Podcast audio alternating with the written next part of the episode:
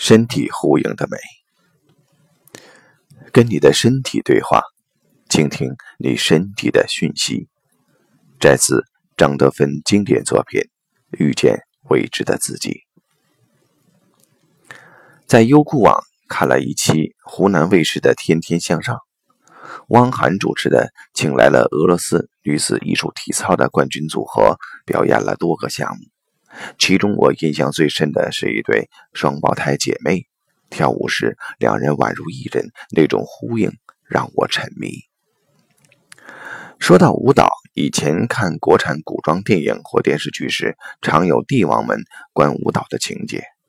那些舞蹈，我只感觉到沉闷与无聊，心想：如果总是看这样的舞蹈，做帝王的代价也太大了吧。但看了这对姐妹花的表演。我改变了这个观感，不由想：如果帝王们观看的都是如此级别的舞蹈，那该是何等美事！我还想到了曾去广州长隆看过享有盛名的大马戏，其中一个插叙性质的表演是一对男女在一个吊着的圆环中表演杂技，这个表演看得我热泪盈眶，同样是被他们的那种呼应所打动。他们的步调似乎完全一致，他们似乎已经融为一个人。我只是观看到他们之间的那种连接感，却感到我与自己身体的连接感也被唤醒了，热泪盈眶，只是为这种被唤醒的感觉。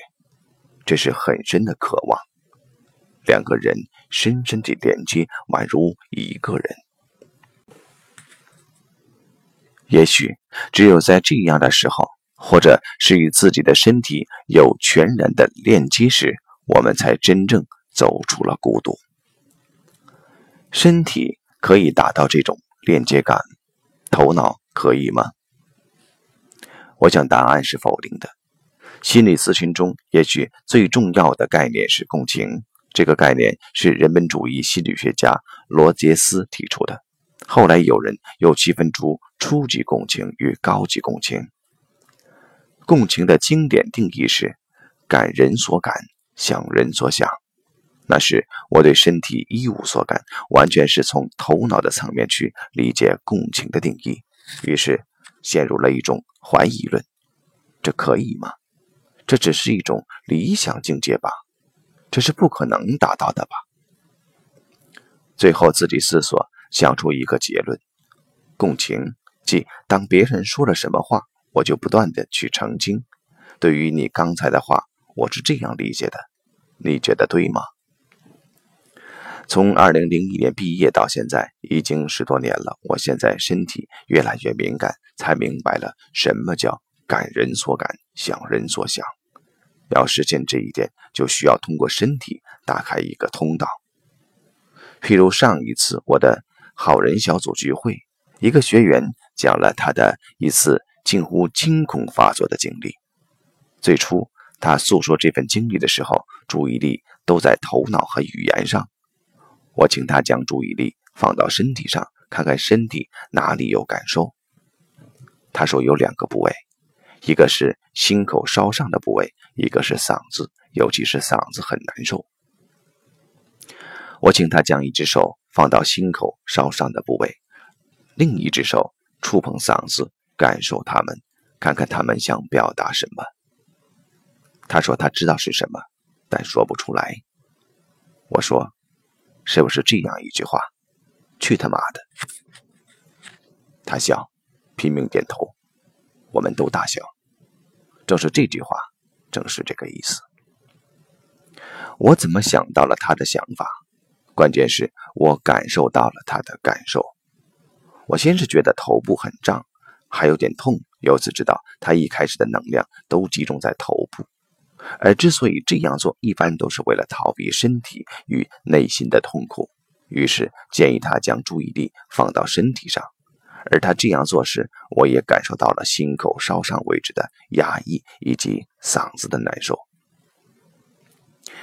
身体的感受得到他的确认后，我想象自己是他，让自己沉浸在这些感受之中，看看有什么东西会从心底浮起。结果浮现出来的是愤怒与不屑，他们集中表现为这句话：“去他妈的！”这是一种心与心的呼应，但却看似是通过身体的通道而实现的。不过，在我看来，我的这次呼应只是一个局部，而长龙大马戏中的那对表演者，他们的呼应更像是全方位的。他们的呼应也与我的身体，或者说是更深的潜意识，有了一种呼应。那是我渴望而没有达到的程度，所以我很自然地热泪盈眶。还有一个例子，我有一次去北京，在友谊宾馆看到一个男孩和一个女孩，八九岁的样子，他们手挽着手。嘴里一边唱“今天晚上七点半不回家”，一边跳着他们自己的舞步。那时，他们的小脸上写满了喜悦。如果你试图从头脑和语言上理解，你会以为他们是因为今天晚上七点半不回家这件事而喜悦。但如果你从身体上去理解，你会知道他们是因为两个人身与心的呼应而喜悦。这时，你会感悟到。我就是你，你就是我。一直以来，因为唯物主义与科学思维的双重影响，在所谓身心灵三个范畴中，身体日益降格为一个纯粹的物质机器。譬如我自己，一直到二零零八年，对身体的价值无形中是有些鄙视的，但现在越来越确信，身体是一个了不起的存在。一个了不起的通道，而且远比被别人的语言所填充的头脑可靠。